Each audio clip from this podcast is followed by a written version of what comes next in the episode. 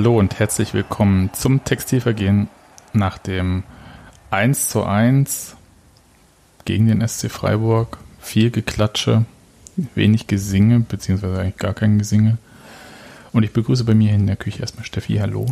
Äh, bei dir in der Küche. Ich grüße dich aus meiner Küche. Hallo Sebastian. Ja, das ist toll, dass wir gleichzeitig in zwei Küchen sein können. Und ähm, ins Studio Oberschöneweide. Hallo Nadine.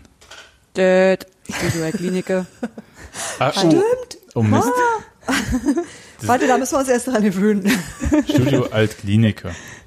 Das, Hi. Das geht nicht so leicht von der Zunge. Bist du umgezogen oder was?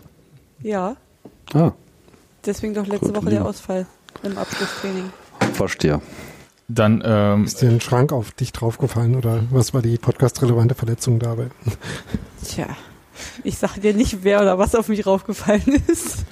So, frecherweise haben sich hier schon zwei Kerle irgendwie reingemogelt, ohne begrüßt worden zu sein. Ich grüße nach Weimar ins äh, Studio Tim. Hallo. Hallo, guten Abend. Und Studio Cottbus. Hallo Daniel, oder bist du auch umgezogen? Hallo, nee, ich wohne immer noch in Cottbus. Äh, der Rest meiner WG ist zwar umgezogen, aber ich bin noch hier. Ach, du Armer. Sind Sie deinetwegen Och, umgezogen? Ich glaube nicht vor allem. das ist aber auch eine interessante Einschränkung. Hast du einfach Räder, äh, Fahrräder in ihre Zimmer gehängt? Das ein bisschen. ja, gut. Ich, ich hätte eine Vermutung. Okay, aber lasst uns doch über dieses Spiel gegen Freiburg reden. Weil ich möchte, ja, darf ich bitte vorher ja, was anderes machen? Ja. Ich möchte vorher Danke sagen. Ich möchte speziell Danke sagen an Tim, der die letzte Sendung ähm, ja einfach gemacht hat und äh, Daniel, der dabei mitgemacht hat und äh, Dominik, der jetzt vielleicht zuhört.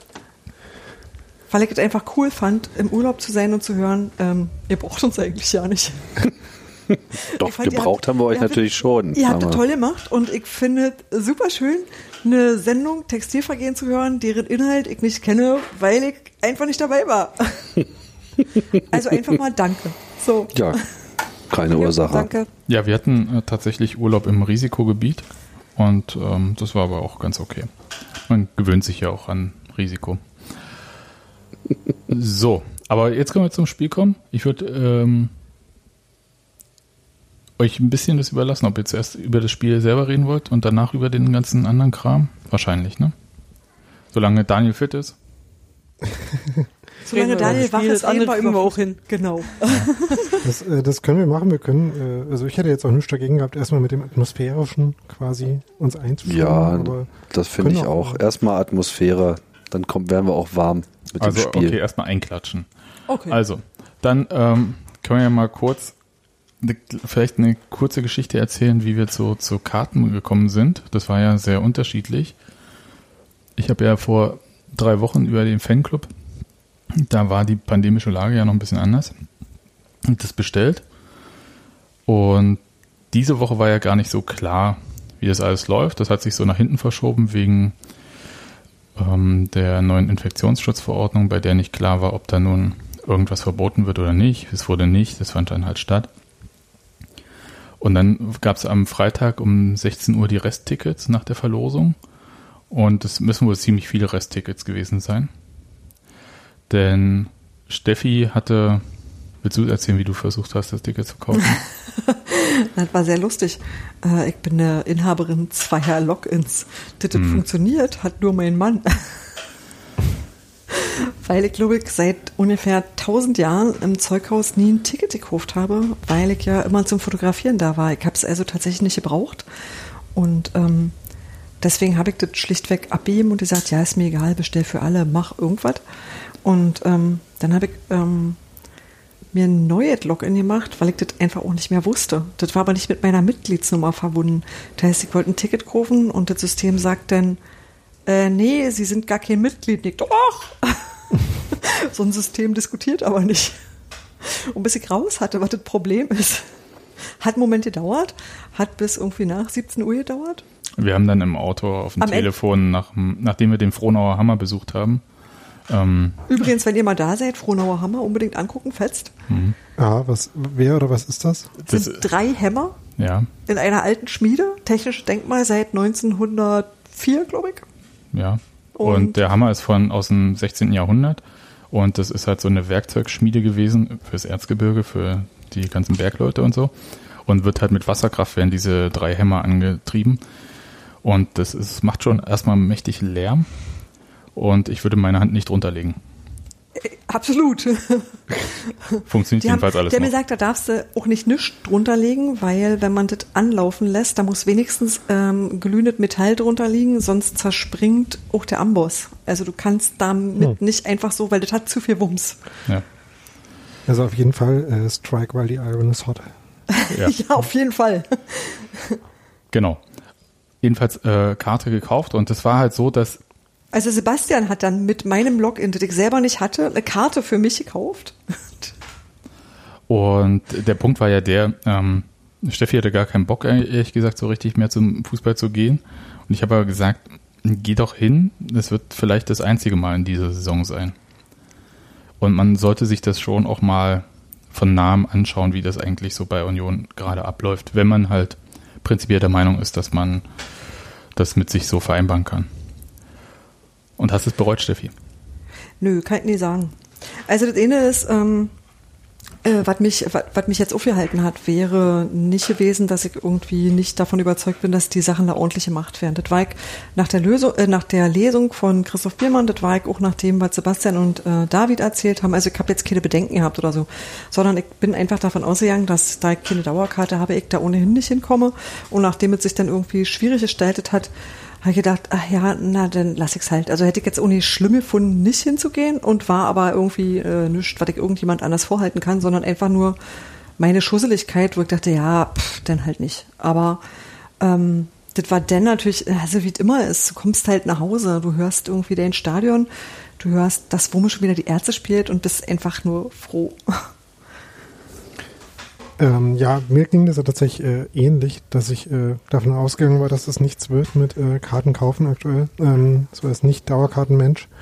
Ähm, und äh, dazu kam noch, dass ich am Freitag dann noch gar keine äh, Gelegenheit hatte, in den Online-Shop zu gucken.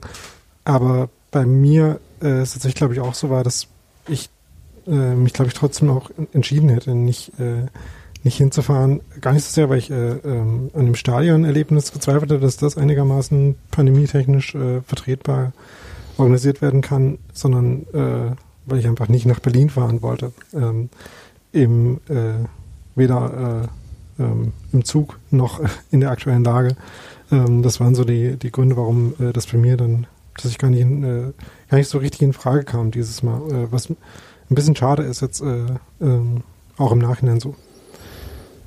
Weil du Kevin Schlotterbeck mit Haaren nicht gesehen hast. Genau. Ja, und überhaupt. Ja. Ich sehe ja Kevin Schlotterbeck immer gerne. Das ist richtig, das, äh, das ging uns allen so. Ja. Also der hat sehr viel Wobei Liebe am besten, wenn er einen Ball in der Nähe hat, was ja scheinbar nicht der Fall war. Ja, das fand ich jetzt in dem Fall vielleicht weniger schlimm. der hat zu gute Einfälle, was man mit so einem Ball machen kann. Ja, aber es hat sich ja im Prinzip erstmal so, diese ganze Stadionnummer hat sich ja nicht so unterschieden von den anderen Spielen, so mit Einlass und so weiter und so fort. Das ist ja alles mein Empfinden nach gleich geblieben. Der einzige Unterschied war ja, dass man erstmal im Stadion jetzt wirklich nicht singen durfte. Union das auch gesagt hat. Und dass wir eine Maske tragen mussten. Na gut, ich würde noch was anderes sagen. Ähm, ich bin ja noch nie in quasi meinem Stadion durch den Gästeeingang reingegangen, Stimmt. weil das war tatsächlich ein bisschen ulkig, weil die Ausschilderung natürlich so ist, dass du ja Fan-Trennung machst und dass du denn sagst, äh, Sektor 4 Heimfans geht hier lang, Gästefans gehen bitte woanders lang und deswegen bin ich erstmal falsch gegangen, weil ich wollte natürlich in Sektor 4 und dachte, ich bin ja ein Heimfan. Aber das ist dann ja nicht so, weil wenn du auf dem falschen Buchstaben stehst, also sozusagen hinter dem Tortenstück an der anderen Ecke, dann ähm, ist es jetzt gerade so, dass total sinnvollerweise der Gästeeingang genutzt wird und das aber nicht ausgeschildert ist, sondern du da stehst und denkst so, ach, was hier jetzt ja nicht weiter. Und dann musst du halt nochmal rum und an der Wuhle lang. Das ist nicht schlimm. Das ist nur so, dass das halt mit der Ausschilderung, so wie sie jetzt gerade ist, eigentlich nicht übereinstimmt. Aber jetzt zeigt das halt auch mal gesehen. Ist okay. Und ich fand, ähm, ich weiß nicht, wie das sonst war, weil ich es, wie gesagt, noch nicht kannte. Ich fand's krass, wie schnell ich am Platz war. Also ich habe nicht mal Schlange gestanden. Ich weiß nicht, wie das an den anderen Eingängen war, aber ich habe tatsächlich, glaube ich, keine 30 Sekunden gebraucht von keine Schlange am Eingang bis Ticket zeigen, ähm, Kontrolle und ich habe meinen Platz. Mhm. Ja, wir hatten eine Mini-Schlange, aber das war wirklich easy. Also keine fünf Leute.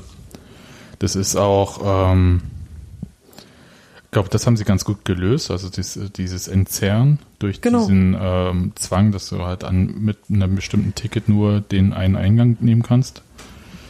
Das ist ja aber auch Teil dessen, was sozusagen immer an Kritik kommt, dass man ja Dränge habe in der Bahn und die Dränge habe an den Eingängen. Und das ist tatsächlich ja nicht so. Also alles das, was Union als Veranstalter ähm, separieren kann, das machen sie auch. Dass die Leute ja. dann trotzdem an irgendeiner Stelle zusammen ein Bier trinken und seid in der Innenstadt. Das ist dann so, ja, verstehe ich auch. Und ja, man hat irgendwie einen Anlass geschaffen, aber vielleicht äh, würde das einfach passieren, solange wie überhaupt Fußball gespielt wird, muss ich mal sagen.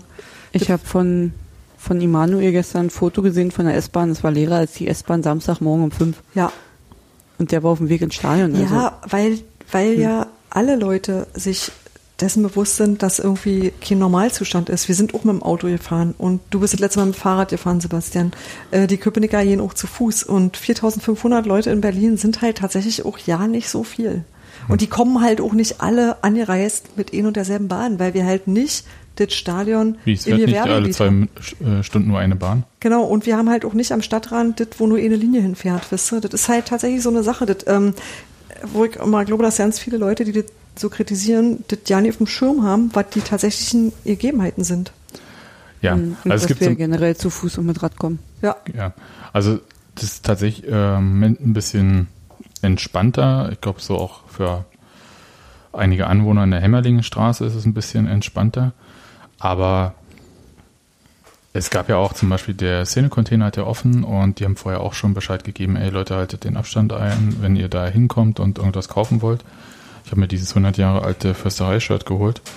Heik schon oh. gewaschen und getrocknet übrigens. Danke. Kannst morgen anziehen. Werde ich machen. Und es klang gerade so, als ob das ein 100 Jahre altes äh, Försterei ja. Man weiß es nicht, ob das schon damals 1920 gedruckt worden ist, aber ich glaube nicht, sieht nach Digitaldruck aus. das wäre ja nicht ganz witzig, so Leinen oder so, ne? Mhm. Hm. Ja, ich glaube, so Baumwoll-Jersey war da noch nicht so. Mhm. ja, aber äh, da wurde jedenfalls auch drauf geachtet, äh, weil die mhm. halt gesagt haben, hey, ab und zu kommt hier das Ordnungsamt vorbei, also macht mal ein bisschen und so. Und das muss ich sagen, also das, die Sachen, die ich gesehen habe, waren alle okay. Und ähm, das war, äh, war eigentlich auch wie immer. Was so ein bisschen anders war, war ja dann, dass alles am Platz stehen. Dieses erstmal Maske auf, hm, okay. Damit kommt man eigentlich auch noch klar, das fand ich gar nicht so dramatisch. Macht man ja, wenn man irgendwie vier Stunden Bahn fährt oder so auch. Und ähm, man äh, schafft es da auch lebend wieder raus aus der Bahn. Dieses nicht singen, nicht rufen. Das war, da habe ich mir gar nicht so viele Gedanken vorher gemacht, äh, in welchen Situationen ich überall singe, rufe, schreie, irgendwas mache. Du und krabbelst das ganze Spiel über. Das ist korrekt. also Impulskontrolle. Habe ich nicht, ne? Und also jedenfalls nicht während eines Fußballspiels. Und das ist mir wirklich, äh, das war wirklich sehr unbehaglich, muss ich mal sagen. Also schon so dieses äh, gegnerische Mannschaftsaufstellung und dann wird nach jedem Spieler zweimal geklatscht. Die Freiburger müssen ja auch gedacht haben, wir sind ja alle bescheuert. Waren doch keine da. Spätestens dann. Die Spieler? Ja, also. Ach so. Naja, ich glaube, die Spieler ähm, ähm, äh, hören sich das nicht ganz so genau an und die achten nicht so sehr darauf, was das Publikum macht und was er damit wohl meinen könnte. Es war ja, jetzt putzig, wenn, also, wenn die da irgendwann dran denken oder drauf hören, dann doch wohl, äh, während sie noch nicht wirklich was anderes zu tun haben. Naja, nee, ich glaube, dass so vorm Spiel, so kurz vorm Spiel, hast du echt andere Sachen im Kopf, als darauf zu achten, was die da drüben wohl klatschen mögen und wie das gemeint sein könnte. Es war aber ganz schön, weil Christian Arbeit hat nämlich vorher ähm, die Leute darauf hingewiesen, dass es ist, wie es ist und hat quasi so Alternativen angeboten, wie man was in Rhythmus umsetzen setzen könnte. Und das war cool und das funktioniert zu Teilen recht gut. Also du kannst bei manchen Sachen am Rhythmus erkennen, welches Lied gemeint ist. Man braucht manchmal ein bisschen länger weil auch, sag mal, jetzt nicht alle so rhythmusbegabt sind und es ist total mhm. gut, wenn die Blöcke so mehrere Trommler haben und die Leute haben auf allem Scheiße trommelt. Also ich hatte jemanden mit so einer Trommel, von der ich sicher bin, die hat er sein Kind weggenommen. Das war so eine ganz kleine mit so Gummibären drauf. Und mhm. ähm, die reicht aber, um den Rest des Blocks im Takt zu halten. Das war total in Ordnung. Vor wie so ein Union-Fan-Kind während des Spiels heult, weil na, der Vater die Trommel weggenommen hat. Nein. Aber Insgesamt muss man aber auch feststellen, dass so das ähm, Taktgefühl war doch sehr ausgeprägt. Also ich war ziemlich beeindruckt davon. Das, ich würde sogar sagen, das war, hat nicht nur geklappt, sondern das war wirklich richtig gut. Also gerade wenn man so berücksichtigt, dass, dass wir ja dann einfach auch so mit der Schallgeschwindigkeit arbeiten müssen, was ja schon beim Singen immer ein Problem ist, dass so Waldseite und äußerste Gegengerade irgendwie synchronisiert sind, äh, hat das jetzt irgendwie, ich meine, vielleicht ist es beim Klatschen noch mal ein bisschen einfacher, weil es, ne, also da ist irgendwie relativ klar dann irgendwie der Rhythmus und die Geschwindigkeit und man hört es auch ganz gut. Trotz allem, und man sieht es vor allem auch, ne? Also man kann sich sozusagen auch visuell äh, synken.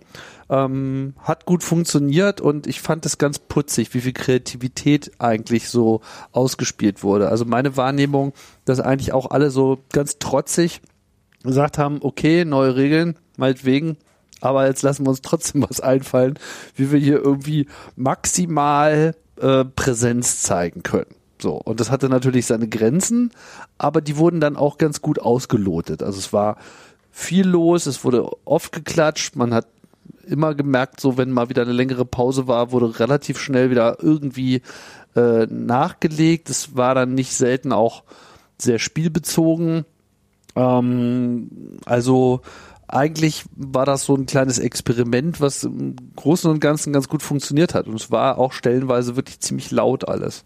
Insbesondere mit diesem ganzen Kuhglockengeklapper. Ich glaube, das ist tatsächlich auch so der Unterschied zu, weil die Leute ähm, so auch die, die vielleicht auch nicht gemacht haben, gesagt haben, oh, naja, das ist ja wie Klatschpappen. Nee, ehrlicherweise ist es überhaupt ja nicht, weil alle so sich also die Leute haben sich überlegt, wie kann ich einen Sound machen? Ich glaube, da war auch eine Feuerwehrsirene dabei, ja, da war so alles Mögliche dabei. Hm. Da waren Kochtöpfe dabei, da waren Trommeln dabei. Nee, Nebelhorn, oder? Ich weiß es nicht genau, aber das war tatsächlich, also irgend so ein Sirenenteil. Also, ich wollte jedenfalls immer zur Seite gehen. Auf hm. alle Fälle jappelt sozusagen eine interessante Geräuschkulisse, die einfach nur gesagt hat, wir improvisieren uns jetzt hier was und ja.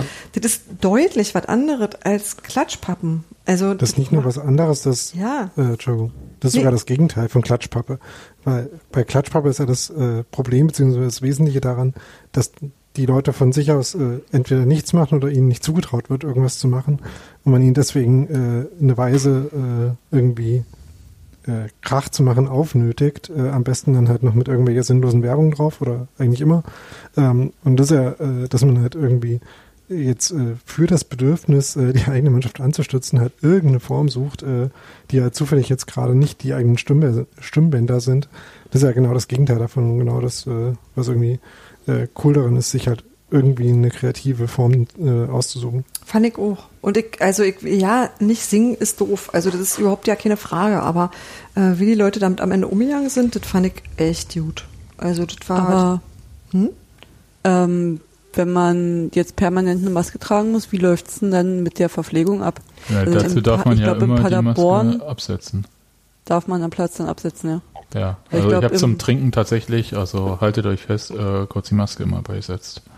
Ja. Nee, weil im Padercast, glaube ich, war das, da haben sie nämlich erzählt, dass bei denen im Stadion extra Zonen eingerichtet sind jetzt, wo man rauchen darf und wo man essen und trinken darf und äh, ja, am Platz dann halt wieder die Maske aufsetzen, was dann halt zu den Szenen führt, dass man unten am Spielfeldrand steht und raucht, was natürlich wahrscheinlich für die Spieler total geil ist. Super stark. Raucherbereich so ich hatte, neben der direkt an der Bande. Ja. Ich hatte in dem Bereich, wo ich stand, aber den Eindruck, dass die Leute gesagt haben, ach naja, wisst ihr, wenn ich das mit der Maske machen sollen, ist mir das so umständlich, dann lasse ich das mit dem Bier. Also das haben die Leute um mich rum relativ wenig gegessen und getrunken. Die haben paar, also wirklich aber eine überschaubare Handvoll, die sich dann in der Halbzeit was geholt haben. Das ist jetzt doof für den Caterer, muss ich ehrlicherweise mal sagen.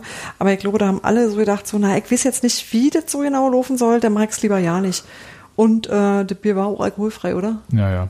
Und Ja. dann war ist dann, dann ist der Reiz auch ja nicht so groß. Also dann musst du schon dollen Durst haben, wo du sagst, oh naja, kann ich auch einfach nachher ein Bier trinken oder so. Also das kann ich dann auch anders lösen. Und deswegen war das tatsächlich ja nicht so sehr. Und wenn, dann haben die Leute halt tatsächlich für den Schluck mal kurz äh, die Maske äh, weggezogen und dann aber die sofort wieder aufgesetzt. Also das war das zumindest, wie gesagt, da hinten neben in dem Block, neben dem Gästeblock, war das super diszipliniert. Also das, das fand ich erstaunlich, weil da waren auch sehr viele Ordner, fand ich, also so vergleichsweise, die auch ähm, immer rumgegangen sind und geguckt haben und auch im Zweifel die Leute angesprochen haben. Und aber ich hatte auch den Eindruck, dass alle von sich aus gedacht haben, selbst wenn sie nicht davon überzeugt waren oder so, gesagt haben, ja, äh, bevor wir ja nicht mehr kommen können, machen wir das halt. Wenn das jetzt äh, nötig ist, damit wir, damit wir weiterkommen können, dann ist es eben so. Und hat mich schon sehr beeindruckt, weil ich den Leuten so viel Selbstdisziplin ja nicht zugetraut habe. Fand ich gut. Gar nicht so scheiße, die Union, aber. Nein, das sowieso nicht, aber es gibt ja auch immer Leute, die sagen so, ich akzeptiere das alles nicht, ich finde das doof und ich mache das einfach nicht. Aber ich glaube, das wussten eigentlich alle auch so, was auf dem Spiel steht und ähm, ich glaube auch, dass den meisten klar ist, wie die Lage in Berlin gerade so ist und dass das nicht geil ist und ähm, dass die auch deshalb gesagt haben, gut, ich, ich, die machen, man macht das ja auch für sich selber. Also ich habe tatsächlich im Stadion gar nicht gegessen und getrunken und habe einfach meine Maske aufgesetzt und aufbehalten. Fertig, da kannst du ja nichts verkehrt machen. Und ich glaube, das haben auch einfach mehr Leute genauso gesehen, weil das so der unkompliziertere Weg ist und zu sagen, also du gehst ja da nicht hin, weil du was riskieren willst, sondern du gehst ja dahin, weil du Union sehen willst und du sagst dann, ich halte mich einfach an die Vorschriften, die da sind und dann ist gut. Ich habe nochmal nachgeschaut, übrigens kurz. Ähm, der kein Ausschank von Alkohol hat sich die DFL selbst ja auferlegt als Regel, aber nur bis 31.10.2020. Also sollte dieses Jahr noch ein Spiel stattfinden mit Zuschauern. Ich glaube nicht, dass es da trotzdem Alkohol gibt, aber vielleicht verzichtet die DFL dann nicht freiwillig drauf. Man muss ja jetzt aber auch nochmal sagen, dass natürlich eure Sicht völlig verblendet ist und das einfach mit der Realität nichts zu tun hat. Denn wenn man so dem Nachrichtendiskurs äh, und vor allem dem Twitter-Diskurs folgt, war es natürlich klar, dass diese ganze Veranstaltung eine einzige Corona-Leugner-Demo war und wir uns irgendwie allen äh, Gesetzen der Normalität und Vernunft widersetzt haben. Ja, Grüße an die Hertha-Mitgliederversammlung heute. Das interessiert auch kein Schwein. Die saßen da ohne Also Masken. So, also können wir ist- weiterreden. Ja, also es ist ein, ein unfassbares Gehate irgendwie. Ja. Ja, aber das ist halt auch immer so, das, was man mitkriegt, ne? Also das, was den Leuten so im Bewusstsein ist und das, was, äh, also ja, genau. Also, äh, also Fußball, das schreibt sich immer so leicht und das produziert halt ganz viele Bilder. Äh, wer außer Mitgliedern geht zu einer Mitgliederversammlung, keine Sau interessiert niemanden. Ja. Wird einfach nicht wahrgenommen. So. Also ich würde das vielleicht anders sagen. Es gibt halt Bilder, die produziert werden und die bekommt man mit bestimmten Nachrichten nicht überein. Und das kann ich auch nachvollziehen. Wenn ähm, die Bundeskanzlerin äh, wiederholt jetzt im Podcast äh, sagt, hier reduziert eure Kontakte und äh, meidet Veranstaltungen.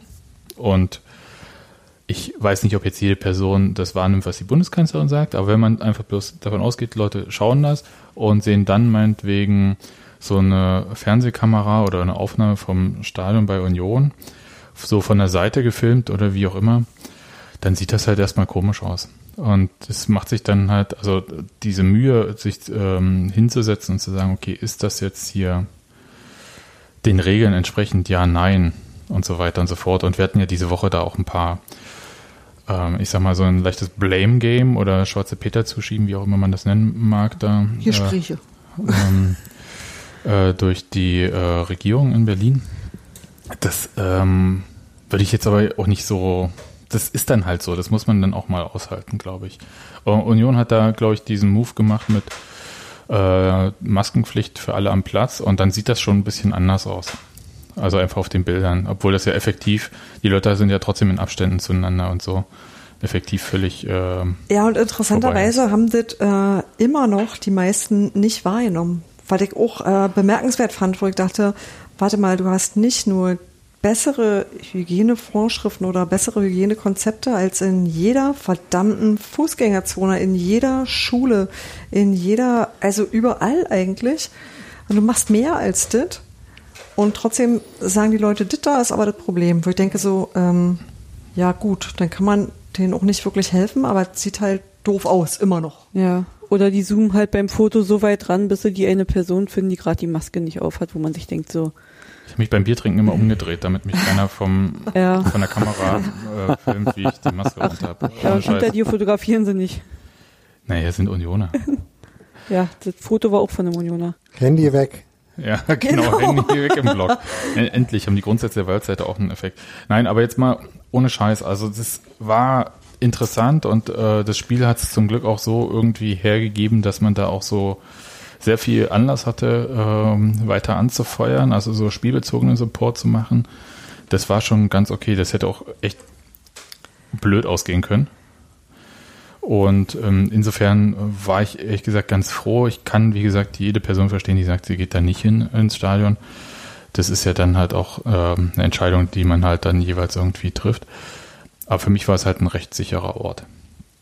Na, auch sonst, also nicht nur rechtssicher, sondern tatsächlich auch was, wo sich einfach alle Mühe gegeben haben. Und das ist ja tatsächlich das, was ich sonst im, im Alltag vermisse, wisse, wo ich sage, da haben, da haben so viele Leute auch drauf geguckt und auch deshalb, aber, aber da haben auch alle irgendwie ein Bewusstsein dafür gehabt, was jetzt gerade adäquat ist, weil das auch irgendwie durchgesickert ist, dass Union da schlecht aussieht. Auch, also, das will man dann auch nicht auf sich sitzen lassen.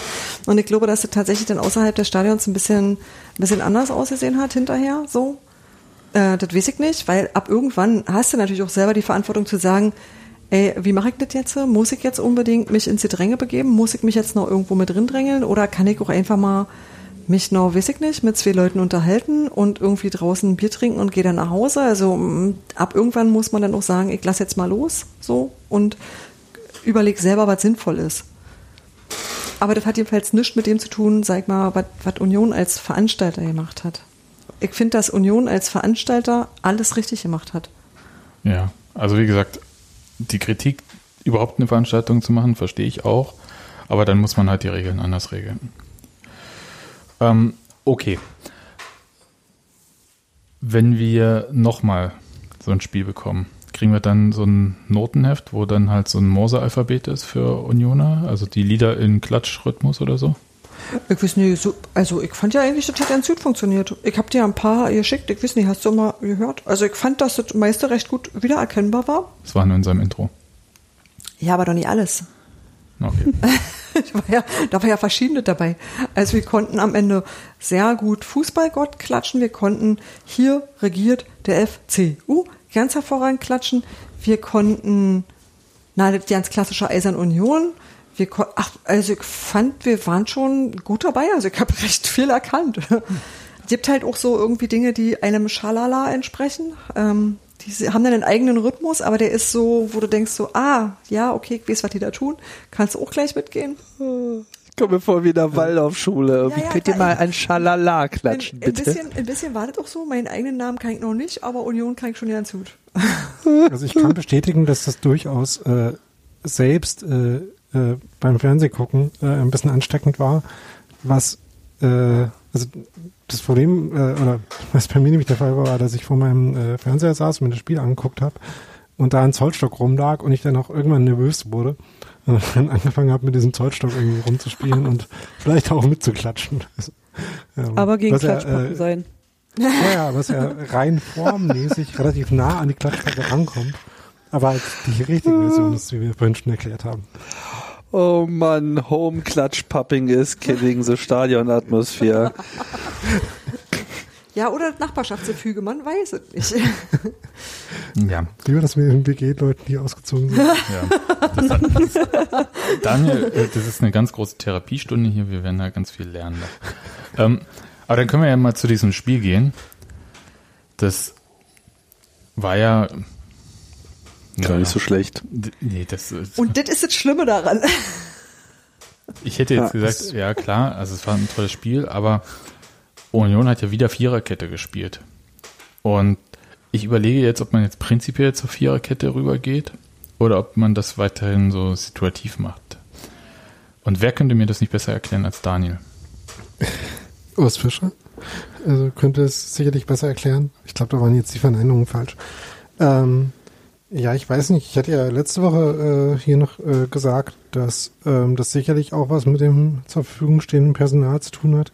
Dann hat Urs Fischer gesagt, nee, das hat überhaupt nichts mit dem zur Verfügung stehenden Personal zu tun.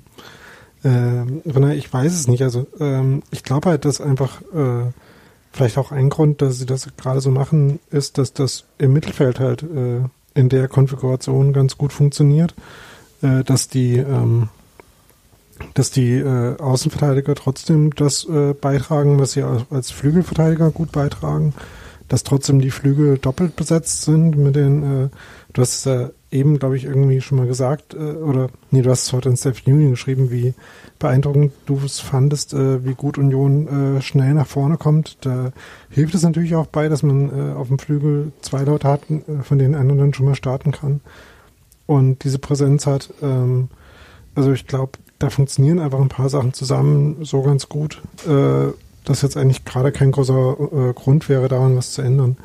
Ähm, ist halt die Frage, wie man dann äh, äh, Nico Schlotterbeck wieder ein, einbaut, wenn er wieder zur Verfügung steht. Weil, dass man das tun sollte, finde ich schon. Einerseits haben jetzt äh, gerade in dem Spiel auch wieder vor allem Marvin Friedrich, aber auch Robin Knoche auch mega gut gespielt. Nee, dann kommen einfach drei Leute rein, die mega gut spielen. Ja. Muss man vorne halt einen runternehmen, der nicht trifft. Mal total populistisch jetzt hier so. Ja, ich weiß nicht so genau, was ich da jetzt zu sagen soll. Also äh, Stotterbeck statt Briantolo oder was. Ähm, der uns auch kein schlechtes Spiel gemacht hat, fand ich. Äh, bisschen glücklos, wie man so sagt, und äh, damit manchmal dann schlecht meint, aber in dem Fall wirklich eher so glücklos. Ja, das, das war schon Pech für äh, Prianpalo, dass er der Ball noch von der Linie gekratzt wird. Also das. Ja, na, wobei der Ball nicht Richtung Tor geflogen ist. Ähm, den du meinst, äh, bei der guten Chance nach vier Minuten oder so. Äh, und dann hat er ja noch ein paar Kopfbälle gehabt, die äh, nicht ganz gefährlich kamen. Einmal, weil er einfach ein bisschen zu hoch war, der Ball, sodass er keinen Druck drauf gekriegt hat. In sehr guter Position. Ähm, einen Flugkopfball nach einer schönen Flanke von Geraldo Becker das war schon alles okay. Ähm, fehlt halt noch ein bisschen, ja, ein bisschen, äh, manchmal äh, könnten die Situationen noch ein bisschen äh, zwingender rausgespielt sein. Äh, und manchmal fehlt einfach wirklich ein bisschen Glück. Redet mal weiter. Aber eigentlich waren wir ja noch bei der. Hm? Hm? Tim ist gerade rausgeflogen. Redet mal weiter. Ja. Eigentlich waren wir ja noch bei der äh, grundsätzlichen Spielanlage von Union, die halt echt sehr überzeugend war. Ähm, und ich habe mir dann eben das Spiel nochmal so ein bisschen angeguckt und habe versucht zu verstehen, was eigentlich daran so gut war. Und so komplett habe ich es noch nicht verstanden, was quasi äh, die aktuellen Stärken von Union sind.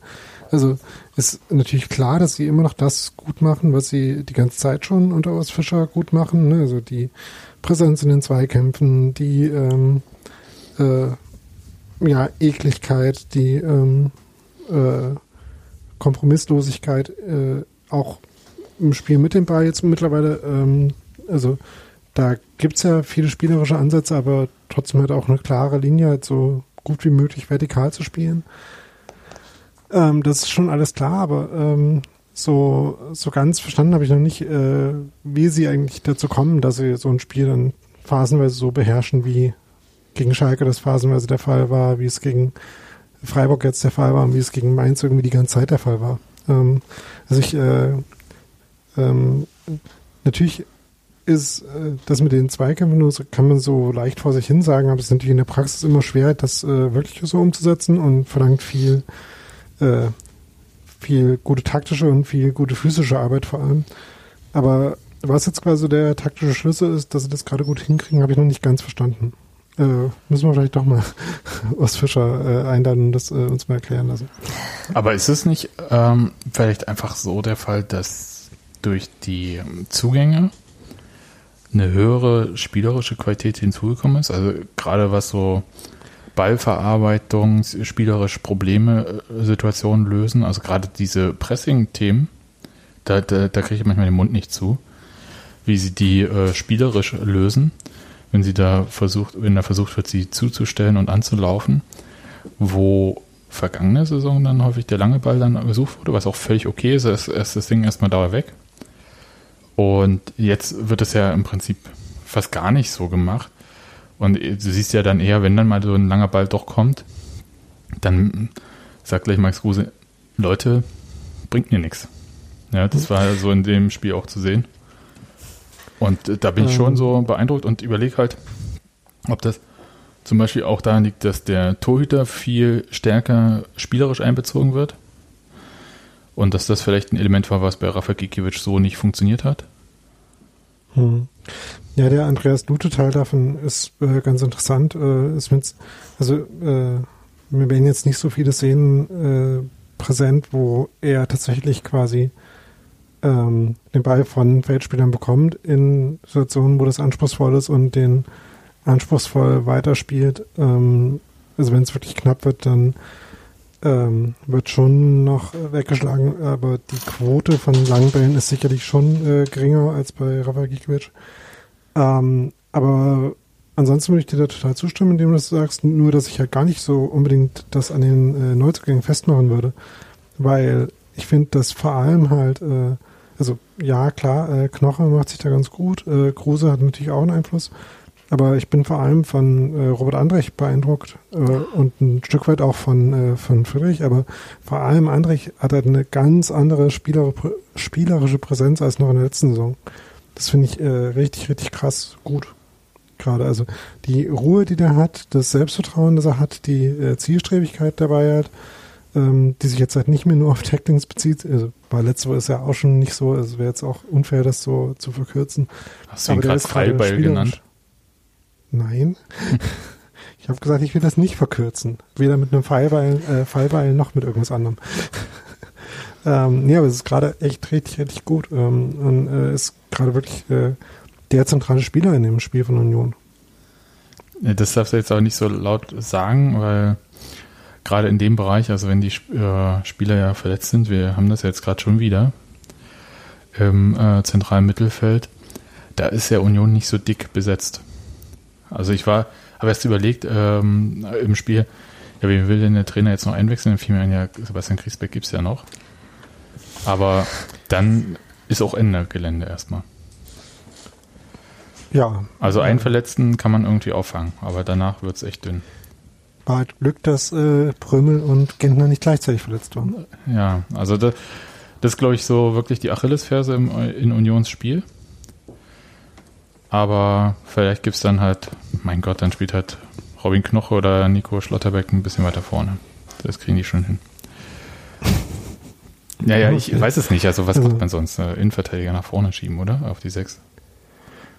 Ähm, Wenn es im das, Mittelfeld eng wird, im Zentralen. Ja, das wäre sicherlich eine Notvariante. Ähm, ich bin mir aber nicht ganz sicher, äh, wer davon wirklich in Frage käme. Ähm, also wäre jetzt nicht präsent, dass irgendeiner von denen das schon mal gemacht hat. Ähm, jedenfalls nicht auf Bundesliga-Niveau. Also ich weiß es nicht, äh, was die Lösung wäre, wenn man da wirklich mal in ein Problem kommt. Ja, also das ist so der Mannschaftsbereich jedenfalls, wo ich die ganze Zeit so Fingers crossed halte und hoffe einfach, dass nichts Schlimmes passiert und dass jetzt bei Grisha Prömel zum Beispiel auch nicht die Verletzung von der vergangenen Saison irgendwie aufgebrochen ist. Wir wissen ja nicht, was er hat. Insofern ähm, Daumen gedrückt. Aber das, du sagst ja natürlich, dass äh, dieses Spielerische, dass du das nicht ganz so beschreiben kannst. Und es gibt ja auch zum Beispiel Seiten ähm, rechts mit Geraldo Becker und Christopher Trimmel, wo das auch sehr gut funktioniert, wo natürlich dann halt so für so eine ähm, wie sagst du immer, Klatsch-Pass-Kombination. Mhm. Ähm, ja, auch noch ein Mittelfeldspieler äh, durchaus eingreift. Aber das ist so schnell und äh, mir gefällt Geraldo Becker wirklich von Spiel zu Spiel immer mehr dort, weil ich merke, dass der einfach in der vergangenen Saison, mal von seiner Verletzung dann noch abgesehen, das war einfach nicht sein Spiel. Also das ist, da konnte er seine Stärken, die er hat, also über dieses Tempo mit dem Ball auch, das überhaupt nicht so ausspielen. Und wenn er, der ist schon ein bisschen zielstrebiger geworden als meinetwegen noch den ersten zwei Spielen.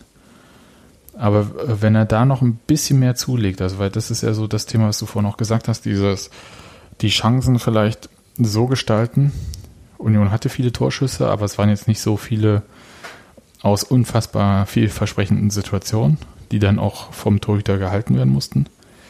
Wenn man die einen Tick besser noch ausspielt, diese Sachen, ähm, oder halt selbst den Abschluss sucht, hat er jetzt auch einmal mindestens gemacht in diesem Spiel, dann wird das, glaube ich, nochmal richtig gut. Bin tatsächlich wirklich beeindruckt. War ich sehr skeptisch Anfang der Saison. Mich immer gefragt, ja, was die da sehen. Das, das, hat sich ja auch nicht komplett angedeutet, äh, der Saison. Also, und äh, ich fand auch, dass äh, auch ein paar gute Sprints nach hinten mittlerweile dabei waren.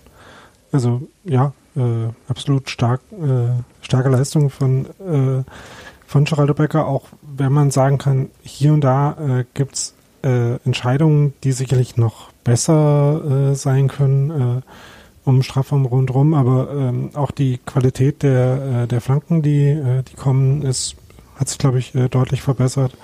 Also ja, da ist äh, äh, auf jeden Fall einer der auflegenden Spieler ähm, neben Robert Andrich.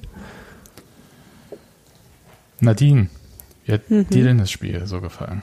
Oder was ist dir aufgefallen? Äh, ich habe nicht das komplette Spiel gesehen, aber ähm, jetzt, was Daniel auch zuletzt gesagt hat mit Charles Becker, äh, finde ich halt auch, dass der sich irgendwie deutlich verbessert hat in den, in den Spielen jetzt. Ähm, ja. War halt ein bisschen, bisschen Pech bei, bei den Abschlüssen teilweise und ich glaube, wir müssen da einfach noch ein bisschen mehr aufs Tor schießen, um halt auch wirklich Torchancen zu bekommen. Das bringt mich jetzt zu einem Punkt, ähm, dieses, wenn die Leute, also und, um, Freiburg hatte so, glaube ich, so nach 20, 25 Minuten sich halbwegs gefangen in diesem Spiel. Also nicht, dass sie dann gut gespielt hätten, aber sie waren dann halt so, dass da hinten nicht mehr so viel passiert ist. Und da gab es so Situationen, wo man dann einfach rufen wollte, schieß doch. Also ich erinnere mich, wie äh, Marvin Friedrich zum Beispiel da so am Strafraum lang, ähm, ich hätte gesagt, spaziert ist, weil er wurde ja gar nicht angegriffen. Und dann einen Mitspieler gesucht hat. Und ich glaube, die Spieler haben vielleicht schon im Kopf, dass sie, wenn sie im Strafraum sind und von dort schießen, natürlich eine bessere Chance haben, ein Tor zu erzielen, als wenn sie es von außerhalb machen. Aber ich hätte mir manchmal gewünscht, sie machen es von außerhalb. Also Robert Andrichs Tor 4 dann auch aus der zweiten ja, Reihe quasi. Das Problem ist halt auch, wenn du gar nicht schießt, schießt du halt erst recht kein Tor, ne? ja, Die Philosophical ja so. Truths, also, aber ähm, ich bin mir nicht ganz sicher, ob ich, äh, also man kann jetzt nicht sagen, dass Union zu wenig Abschlüsse von außerhalb vom Strafraum hatte. Äh, hatten sie nämlich zwei, vier, sechs, acht, neun. Das ist schon nicht so wenige. Ähm, ja, wie gesagt, ich wollte das ja jetzt auch nicht so kritisieren. Ich wollte jetzt halt nur sagen, so wenn man gar nicht schießt, ne, dann kommt halt nichts. Aber ich finde auch in der Defensive waren wir teilweise, ähm, also phasenweise nicht, nicht ganz wach. Auch vorm, vorm 1-0, vor dem Gegentor hat man es ja auch äh, gesehen, dass da wieder mehr zugeschaut wurde und dann fällt halt natürlich auch direkt das Tor. Aber das war doch voll die Ausnahme, oder? Äh, ich, also ich fand, das war eine der ganz wenigen Situationen, auch mit der, mit der unglücklichen Aktion von Ingmerzen war das, ne? Der den Ball im mhm. Spiel hat. Und danach sind sie halt dann in keinen Zweikampf mehr gekommen, aber ich finde, das war. Die sind nicht äh, gegangen, die sind nicht in den Zweikampf gegangen, meiner Meinung nach. Die Na, da waren zwei Spieler, also mit Ingwertsen und ähm, ich glaube Lenz, die waren sich da auch nicht ganz einig, wer den Ball da holt. Und die standen dann halt blöd und ähm, ja. Hm. Das war dann halt, also würde ich jetzt auch so eher sagen, da, das war ein bisschen unsortiert und der Schuss von Grifo, der war halt dann am Ende einfach richtig Glücklich. gut. Okay. Glücklich, richtig ja. gut. Das ist so die Spannweite. Ähm, ich würde sagen. Das schließt sich ja nicht aus gegenseitig. Wenn du ihn fragst, sagt er, der wollte den genauso machen. Hm. Also Grifo würde ich das sofort glauben. Ich kenne ihn zu wenig. Ich glaube, der ist schon ähm, keiner von den Schlechten mit dem Ball. Ja, also, ähm, aber wenn man jetzt nochmal generell quasi sagt, äh, wie das defensiv war, also Freiburg hatte ja in der ersten Halbzeit tatsächlich quasi nur diese Chance, ähm, aber in der zweiten Halbzeit dann schon noch so ein paar Situationen, aber das waren halt auch, äh, also ein paar wenige davon waren, wo sie einfach schneller und besser kombiniert haben, als Union äh, verteidigen konnte. Das kam schon ein paar Mal vor, aber äh, häufiger war es, dass sie halt auch irgendwie ähm, gute lange Bälle diagonal auf die Außen gespielt haben äh, oder halt mal gekontert haben. Ähm, das waren eigentlich so die, die Wege, wie äh, Freiburg zu Chancen kam, aber das war halt wirklich selten. Also und vor allem äh, musste Freiburg da schon Dinge gut machen, äh, um in Situationen zu kommen, wo Union nicht in die Zweikämpfe kommt.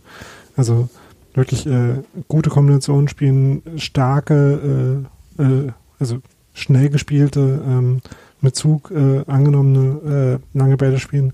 Also ich finde, wenn man äh, wenn man eine Mannschaft äh, darauf beschränkt, mit den Mitteln zu Chancen zu kommen, dann funktioniert das defensiv, glaube ich, schon ganz gut. Also Expected Goals mäßig hatte Freiburg äh, in allen Berechnungen so 0,3.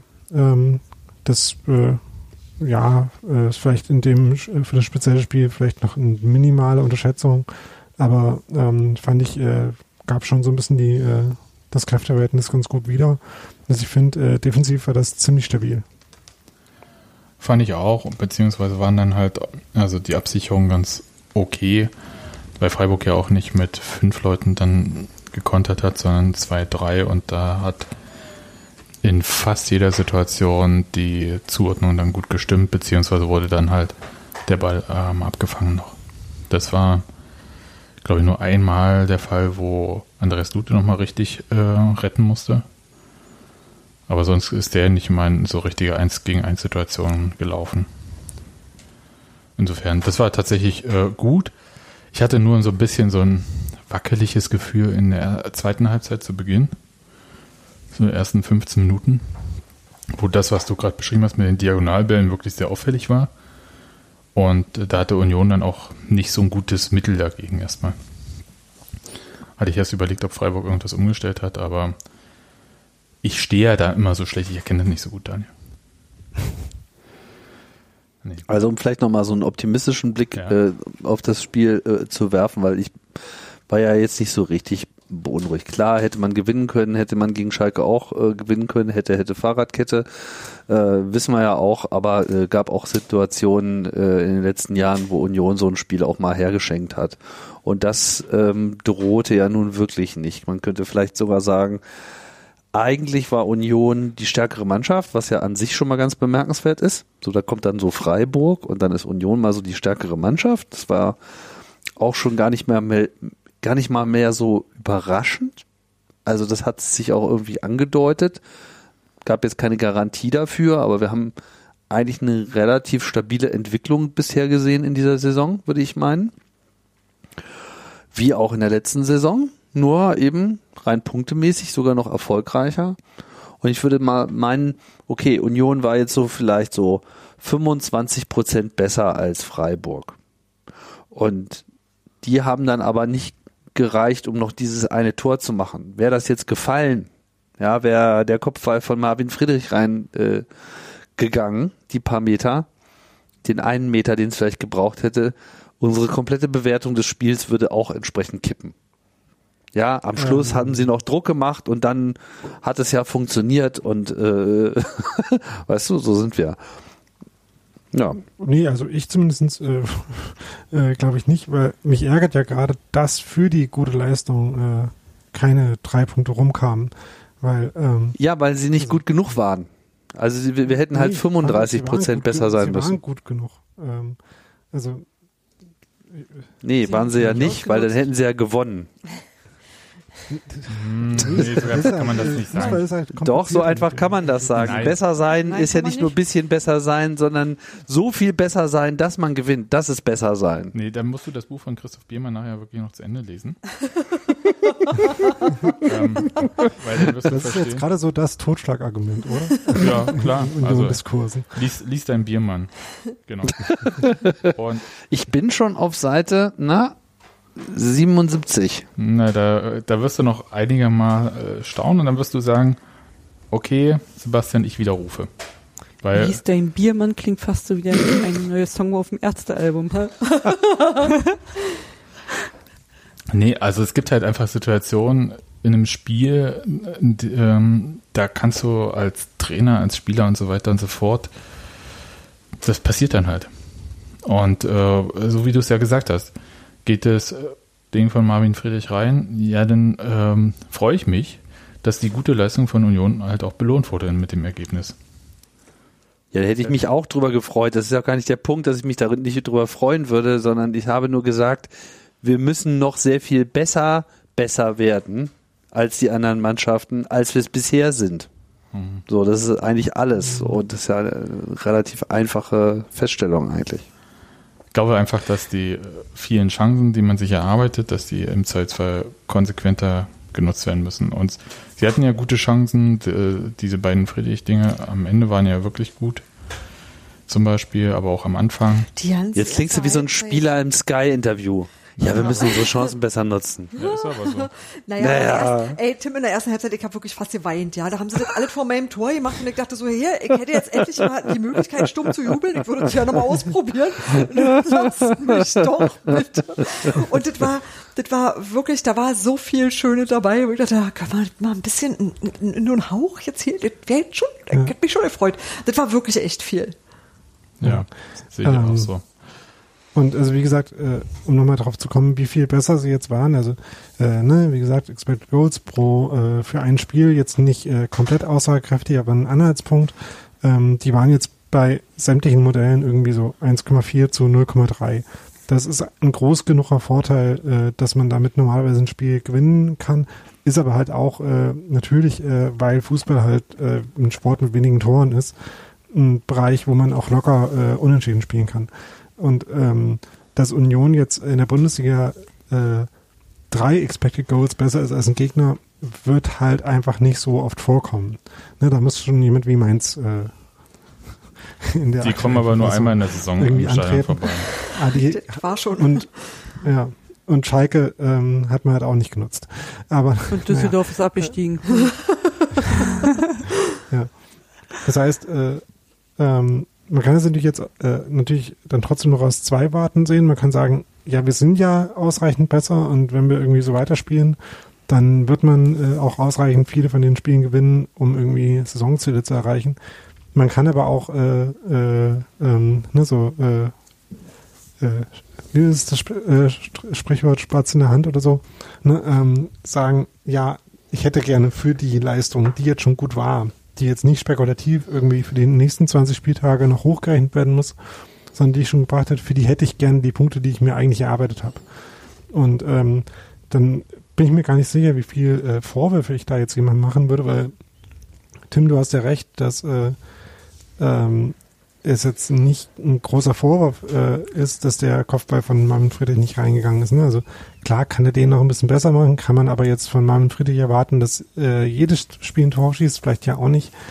Ähm, es ist aber trotzdem ärgerlich, dass äh, man auch aus dem Spiel nicht mehr gemacht hat. Äh, auch wenn man, wenn das niemandem schuld ist. Ne? Also, ja, dann kann man Dinge, auch, die niemandem schuld sind, aber ärgerlich sind, sind ja eh auch so ein 2020-Ding wenn man von Marvin Friedrich verlangt, dass er das Ding reinmacht, dann kann man auch äh, mit der Sonne meckern, dass die so tief steht und Poyampalo nichts sieht und deswegen den Ball übers Tor köpft. Also macht dann genauso viel ja. Sinn, glaube ich. Nee, ich glaube, äh, das ist ja nicht, ich habe äh, für mich ist es eher so das Ding, dass ich dachte so, die Chancen sind da, die haben wahnsinnig gut gearbeitet, die haben sich ganz viel rausgearbeitet und wenn es dann trotzdem schief geht, dann ist es niemandes Schuld, sondern das tut mir einfach für die Mannschaft total leid, weil mehr hätten sie eigentlich nie tun können. So, ich hätte nicht mhm. gewusst, was ich jetzt da noch sagen, was, was, was man da jetzt noch machen soll. So, die haben alles richtig gemacht und wenn es dann trotzdem nicht hinhaut, dann bin ich einfach traurig, aber ja nicht meinetwegen, sondern weil ich sehe, was für ein Aufwand da getrieben wurde, mhm. wie gut die gespielt haben, wie, wie viel es einfach auch toll war. Und die Spieler genau. haben ja auch gesagt, dass sie mit dem Ergebnis da also mindestens hadern. Ja, so ja nochmal um kurz äh, auf das zurückkommen, äh, zu kommen, was äh, Steffi gerade gesagt hat. Genau alles, was du gerade gesagt hast, äh, verkörpert ja dieser, äh, dieser Schuss von Marvin Friedrich ja, äh, ja. kurz vor seinem Kopfball, ähm, wo einerseits äh, Friedrich halt den sensationell an dem Freiburg vorbei äh, luft, äh, richtig, richtig gut. Und wo Union, ich habe nachgezählt, vorher 17 Pässe gespielt hat. Was? Also, so viel?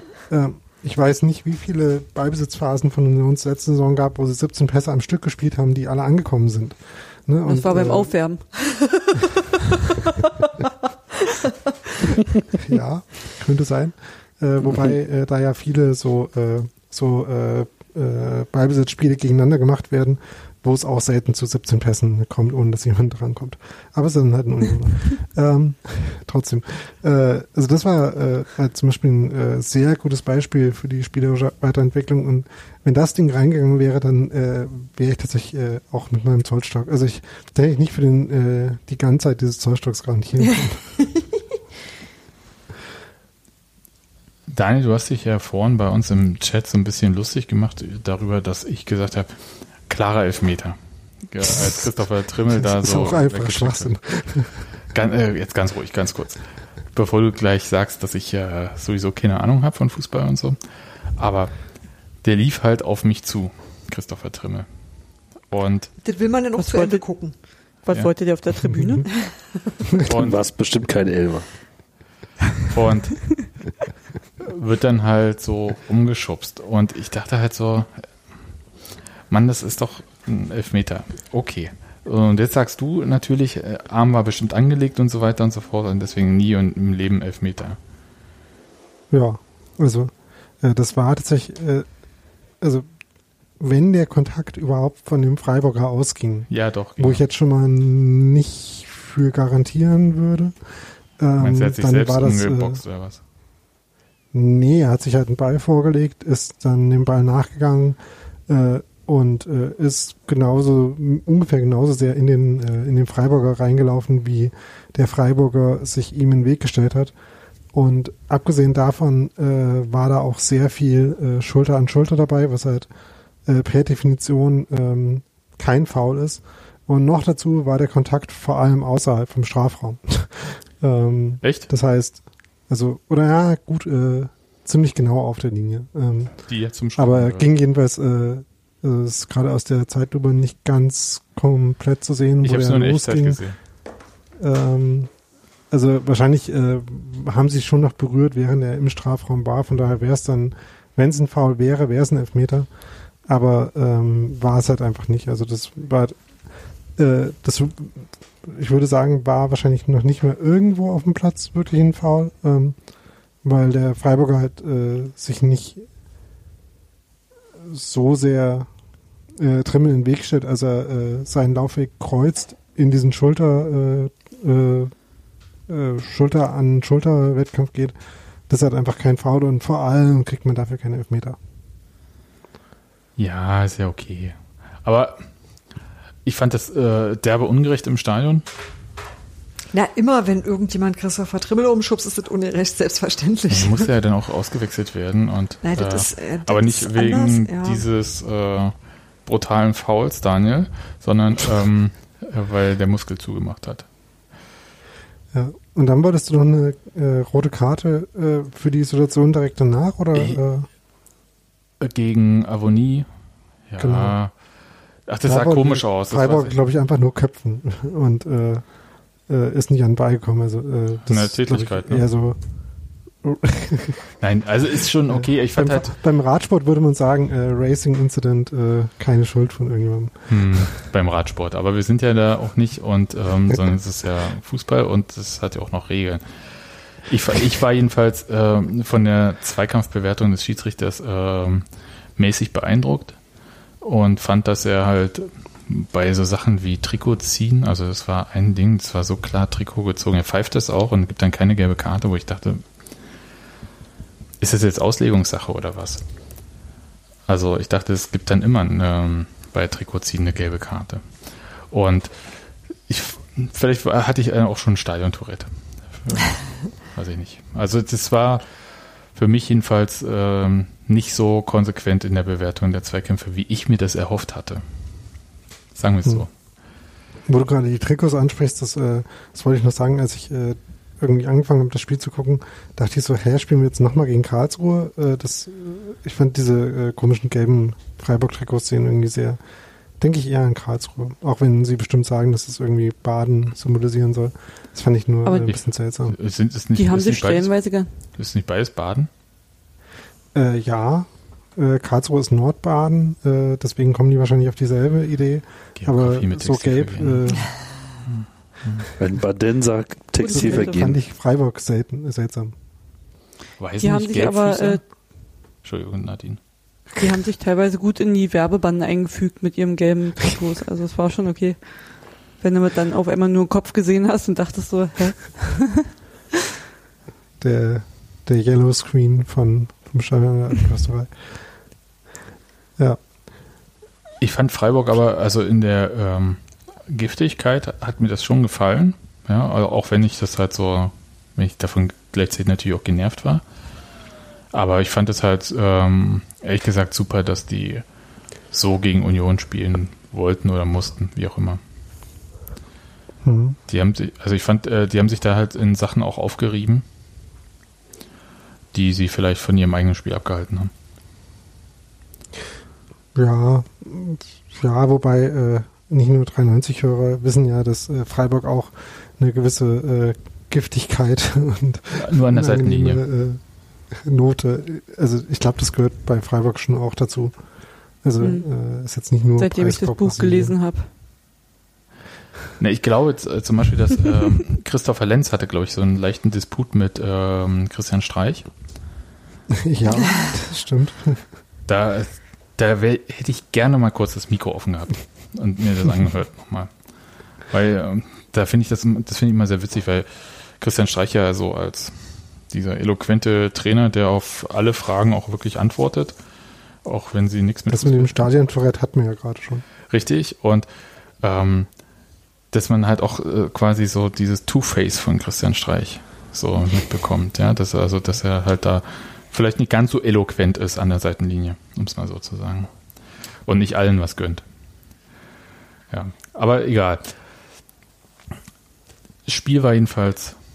Ähm, ähm, ja. Bevor wir es abschließen, würde ich noch, äh, und wo wir gerade schon bei Christopher Lenz waren, würde ich ihm noch mal gerne ein Sonderlob aussprechen für die Defensivaktion in der 92. Minute, als äh, der eine Freiburger Rechtsaußen da nochmal in Strafraum getribbelt war und äh, sich einerseits Robert Andrich ihm gut in den Weg geschmissen hat und andererseits äh, Christopher Lenz halt, äh, es tatsächlich äh, fantastisch geschafft hat, von hinten dann nochmal in diesen äh, Zweikampf reinzukommen und dem den Ball wegzuspitzeln, ohne ihn dabei zu faulen weil ähm, das hätte sowohl, wenn man nicht diesen Zweikampf äh, geschafft hätte zu führen, als auch wenn da irgendwie doch noch ein bei rauskommen wäre, sehr, sehr bitter werden können. Das war fantastisch gelöst für so einen in der Nachspielzeit äh, unangenehme Situation. Fand ich sehr, sehr gut. Er hat ja auch die Situation mit Kevin Schlotterbeck ganz gut gelöst nach dem Abpfiff, fand ich. Also als er da gecheckt hat, dass die da so lang laufen und dann so den Matador gemacht hat mit dem imaginären roten Tuch. Ach, ist ganz toll. Christopher Lenz sowieso extra Lob und ähm, gerne mehr davon. Gut, habt ihr noch zu dem Spiel was zu sagen? Ich fand die äh, Interviews nach dem Spiel gut. Spieler, Spieler, naja, du hattest ähm, Interview mit Marvin Friedrich, guckst das zweite an, Interview mit Robert Anrich, okay, dritte Interview mit Sven Weinel, okay, viertes Interview mit Geraldo Becker, okay, Warte mal, stand da gerade Sven Weinel?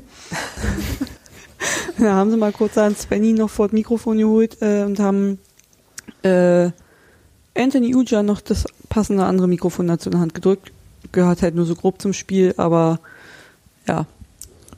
Das war aber war schön. ganz nett. Also ich ja. habe das Interview jetzt nicht gehört, aber es war einfach schön, dass äh, Sven Weinel so einen Abschied vor Fans auch noch bekommen hat. Hm. Fand ich ehrlich gesagt äh, gut. Dieses Tschüss sagen ist ja. irgendwie wichtig.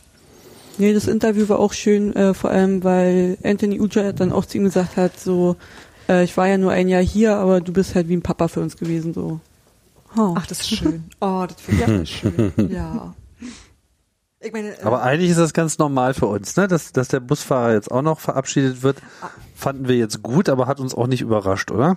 Nee, weil das war zum Sven Beispiel... ist 22 Jahre gefahren. Ja. Aber ja, ja. Aber das gab es halt, das gab's halt auch für Detlef Schneeweiß, der ja Mannschaftsbetreuer war auch und auch wahnsinnig lange bei Union war. Also das sind schon, das sind schon Leute, wo ich einfach mal sage, die machen ganz viel oder haben über eine ganz lange Zeit, waren die einfach so ein fester Bestandteil, dass es auch völlig richtig und nachvollziehbar ist und auch, äh, es gibt eigentlich ja keine andere Möglichkeit, als das so zu machen. Das finde ich auch echt gut.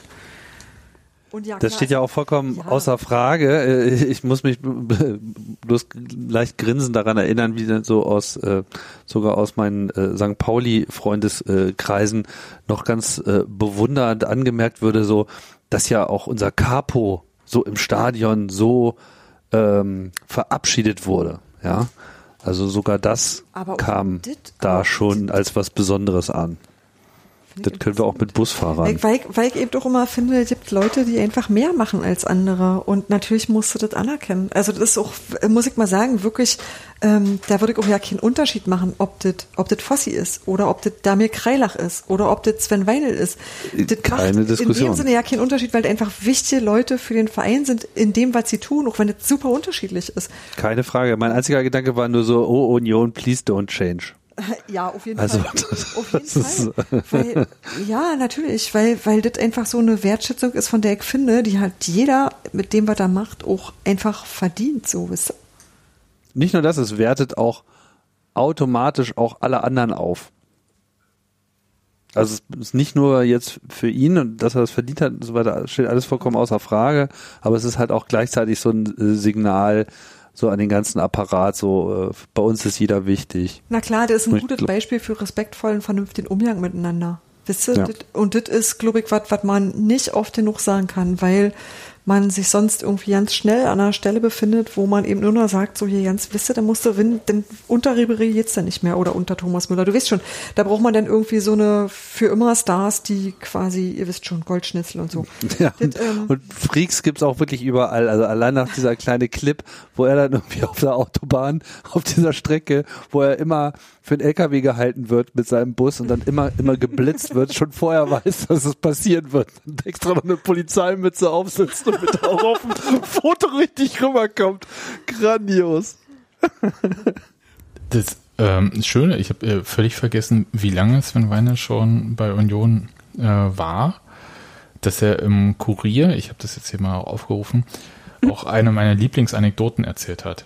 Und zwar unter die verkehrswidrigste Fahrt und da, da kommt Guido Spork drin vor. Richtig. Das war 2006 in der Regionalliga auf der Rücktour aus Lübeck. Der sah aber auch eher aus wie ein Fan und nicht wie ein Spieler. An einer Tankstelle gab es Probleme mit dem Pächter, der die Mannschaft für Fans hielt und Angst davor hatte, beklaut zu werden. Guido Spork und er sind aneinander geraten.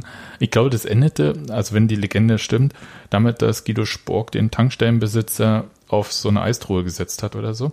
Also ich bin, das, das war, ähm, und ich sag mal so, mit Guido Spork wollte man nicht aneinander geraten. Nee, ähm, zu keiner Zeit. Und ich kann mir auch vorstellen, dass man den leicht für anders und die wollten ja wirklich auch Bier holen und so, ne? Es war jetzt nicht so, dass die sich wie so eine. Es war halt keine Erstligamannschaft, sagen wir mal. Ja, also die hatten schon ganz klare Interessen. Äh. Und ja, also die erzählen dann noch, dass da halt äh, auf dem Parkplatz da äh, die Nummernschilder abmontiert äh, wurden. Weil die ja tatsächlich. Kam der zu neun. Äh, dieser Bus äh, war ja damals wirklich der von Tennis Borussia, den man dann übernommen hatte. Und der hatte halt noch so BTB für Tennis Borussia dran. Und nach dem geklauten Kennzeichen konnten sie ein neues holen. Also auch sehr schön. Nee, aber tatsächlich diese Guido Spork-Geschichte immer wieder gut. Ja. Er hat auch das Vorwort im, im, im Stadionheft übrigens bekommen. Also es ist wirklich überall. Ja. Das ist äh, ehrlich gesagt sehr, sehr schade und andererseits verstehe ich das total, dass er geht. Also es ist schade natürlich, weil es halt äh, so ein, das ist so ein sozialer Kit, so eine Person. Ja, weil äh, Sven Wendel war ja nicht nur Busfahrer, sondern auch Mannschaftsbetreuer. Und hat sehr viele Sachen gemacht und wenn dann halt, äh, es wird ja auch nochmal deutlich, wenn Anthony Ucha sowas sagt, irgendwie wie Papa oder so. Und das andere ist halt, diese Arbeitszeiten im Fußball sind halt wirklich, also wenn man noch irgendein Leben daneben haben möchte, wirklich katastrophal. Und äh, ich denke auch dran, dass ja diese, mit diesem Bus vorfahren und alles, ja, der ist ja ständig nur unterwegs ja, dann geht man dann halt auch zur Sparkasse und wird dort Fahrer. Schade hm. eigentlich. Aber nachvollziehbar. Ja, nee, total Gut, nachvollziehbar. Nach 22 Jahren auch ähm, vielleicht auch mal ein bisschen. Ja, Union wird sicherlich auch einen Nachfolger finden. Oder ja. fahren die jetzt erstmal alle wieder ähm, Fahrrad? Die fahren mit der Bahn. Selbst den Bus. Oh Gott. Der Jüngste muss fahren. hm. Ja, äh, das war jedenfalls äh, eine sehr schöne Aktion und äh, was denn? Ich stelle mir gerade Urs Fischer hinterm Steuer vor. Alt muss man selber machen. ich oh weiß Gott. gar nicht, ob der so gut fährt, ehrlich gesagt.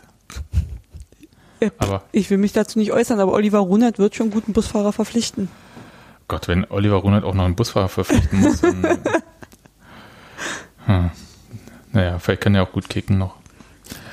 Dann äh, macht er halt einfach beides. Also Tusche, der fährt nicht, wenn er zu viel getrunken hat. Das klingt vernünftig. Aber der kennt dann vielleicht die Tankstellen, wo man. na egal. nee, der kennt nur McDonalds. Na gut. Ich hätte jetzt äh, noch überlegt, ob wir äh, noch irgendwie so Corona-mäßig irgendwelche Sachen diskutieren müssen. Ähm, zum Beispiel hatte der, der Präsident auch noch einen Brief an uns alle geschrieben, also an uns 38.000 äh, Irre. Aber das war so ein Brief, der, der naja, wie soll ich das sagen? Der hat sich im Nachhinein nochmal äh, dafür bedankt für den Support gestern beim Spiel und hat nochmal klar gemacht, dass sie sehr viele Sachen ernst nehmen, aber natürlich auch äh, im Sinne des Vereins handeln, um es mal kurz runterzubrechen. Ja, und er merkt aber auch was an, von dem ich finde, kann man auch gar nicht oft genug sagen. Sagt, wie alle Veranstalter sind wir darauf angewiesen, dass wir von der Politik einen verlässlichen Handlungsrahmen zur Verfügung gestellt bekommen.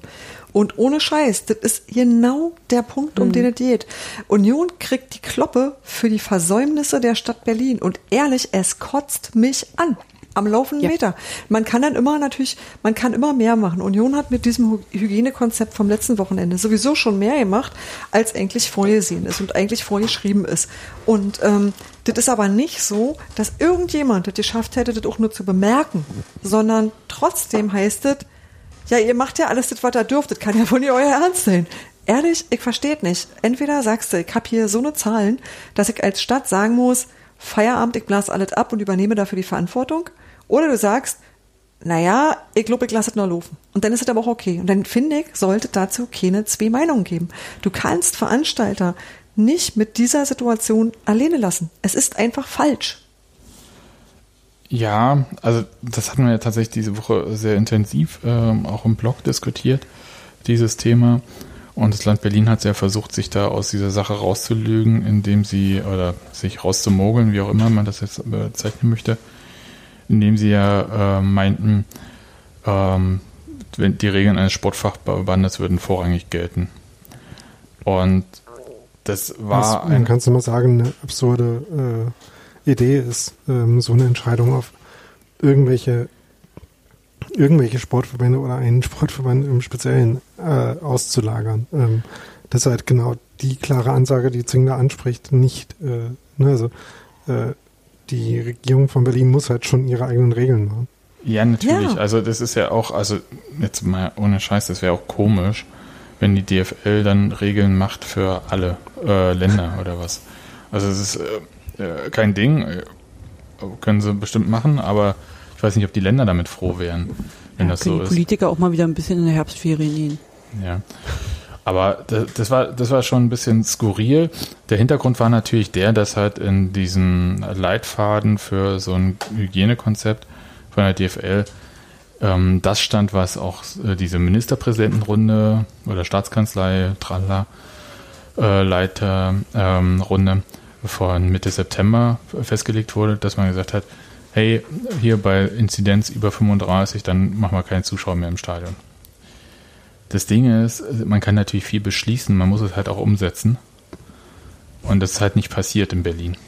Das ist halt einfach so der Haken.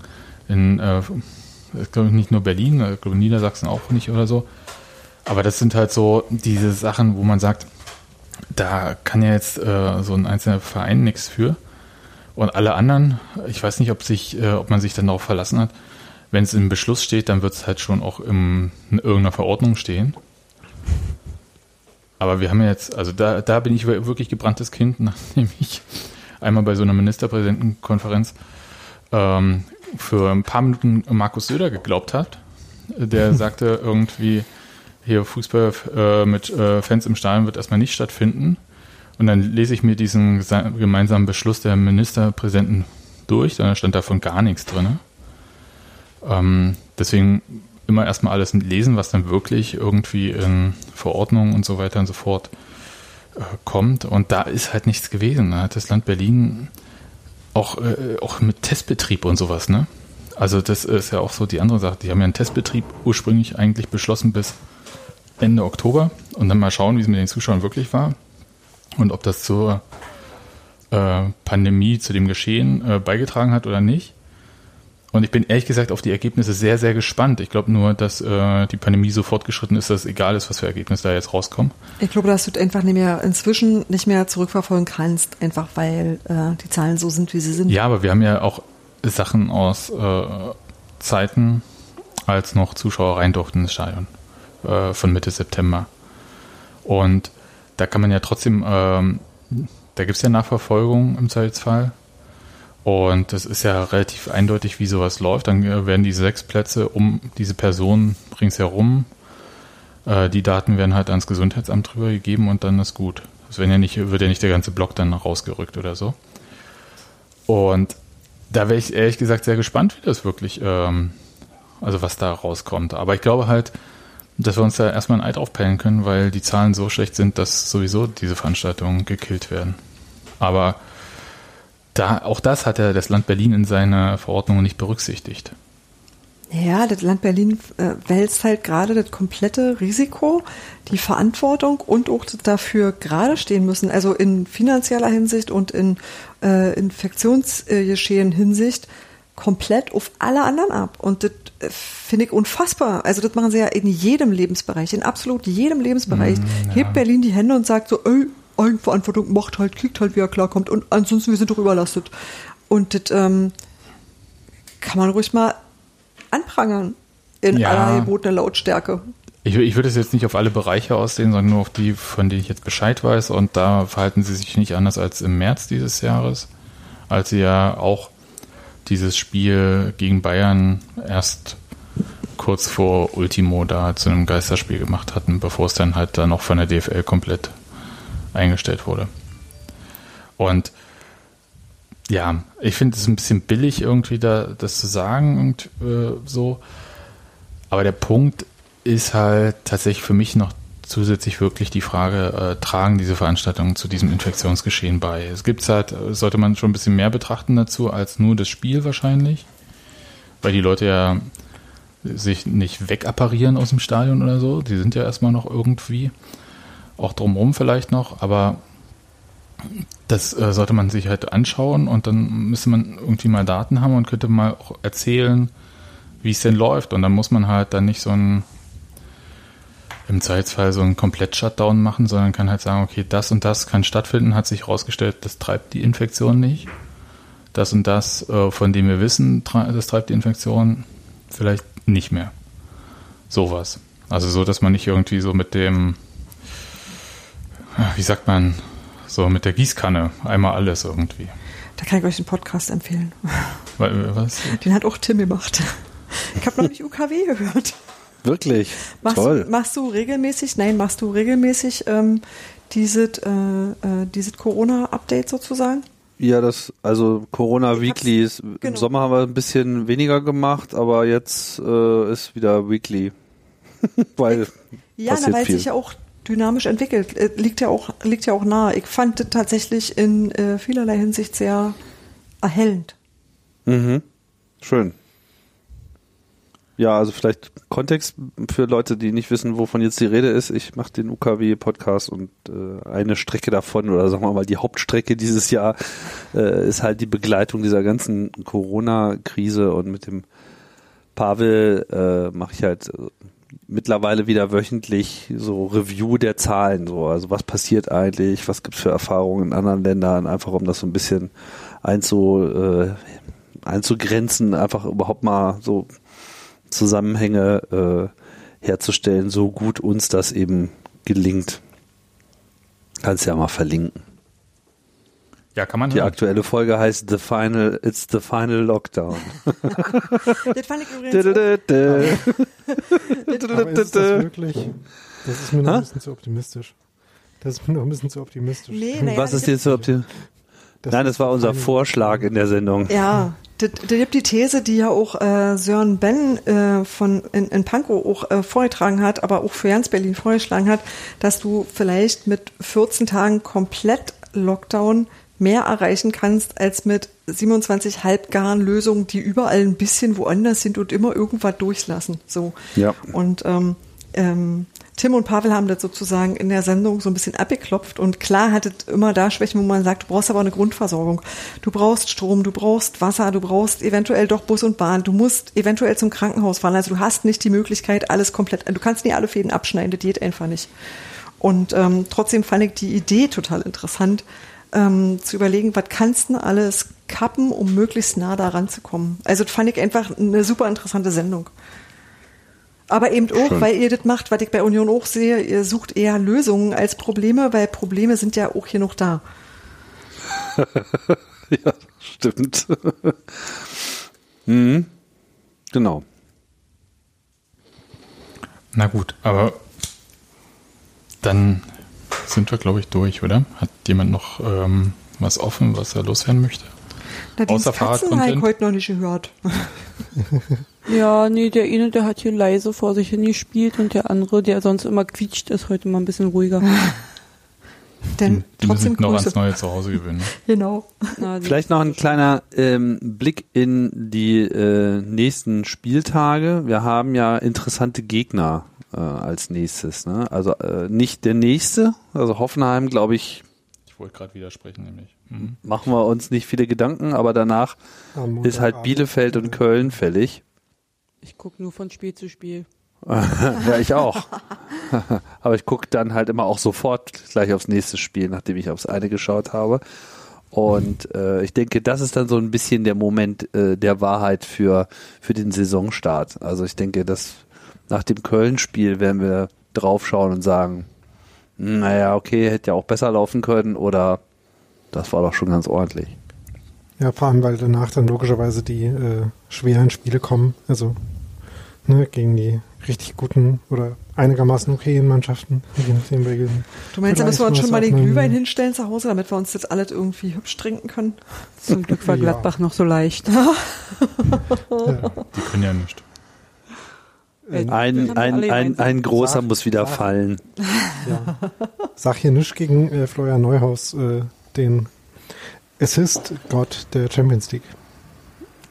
Ja, hat er so viel Assists wie Christopher Trimmel? Der Florian Neuhaus hat noch nicht bei Union gespielt, also kann er nicht so gut sein. Das wollte ich auch gerade sagen. Du bist doch gar kein richtiger Unioner, oder? Ach, also im Herzen bestimmt. er weiß es noch nicht, aber Daniel schickt ihm demnächst mal Bettwäsche. Der kommt erst zur Union, wenn er ablösefrei verfügbar ist. Dann sammelt den Monat irgendwo ein. Florian Neuhaus hat schon als kleines Kind in Uwe Neuhaus Bettwäsche Genau. so war das nämlich. Sehr schräges Bild, Nadine, danke. ja, nicht, nicht in Uwe Neuhaus Bettwäsche. Ja, ja, das war. Das hat Bindestriche, keine Apostrophe. Das, das wäre noch schlimmer, das Bild, aber danke, dass du mir auch das noch in den Kopf gepflanzt hast. Immer wieder gerne, dafür bin ich da.